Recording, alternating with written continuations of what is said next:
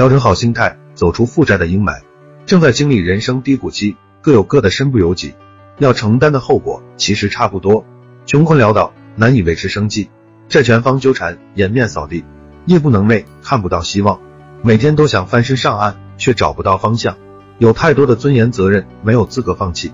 债务本身不会击垮一个人，只是经济困难并非解决不了。能够击垮一个人是心理防线，开始怀疑自己，怀疑人生的意义，愧疚悔恨，耿耿于怀。说话没有底气，连头都抬不起，心态失衡，什么事情都做不好。走出债务泥潭，只能靠自己。接受暂时的失败，从头再来，看清当下的状况，重新找到定位。很多人负债翻不了身，也许是仍然活在过去。负债群体普遍经历过拆东墙补西墙，创业或者消费等，都曾经表面风光，跟如今的落魄形成鲜明对比。还在用以前的思维和姿态对待现在的人和事，关系也好，情感也罢。背后是价值，是利益，今非昔比了。接受现实，放下包袱，重新活一遍。人从出生开始，解决温饱是前提，债务人也如此，活着再说。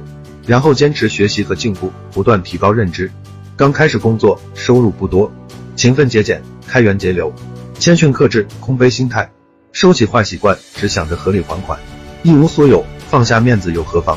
再一次成长起来，克服种种困难。信用没了，以后重新建立；友情不在，认识新的人脉；失去爱情，有缘人在前方；维系亲情，家人不再失望。一切都可以重来，请不要轻言失败。只要人还在，就有未来。感到彷徨不安，只是不够坚强。内心强大起来，没有过不去的坎。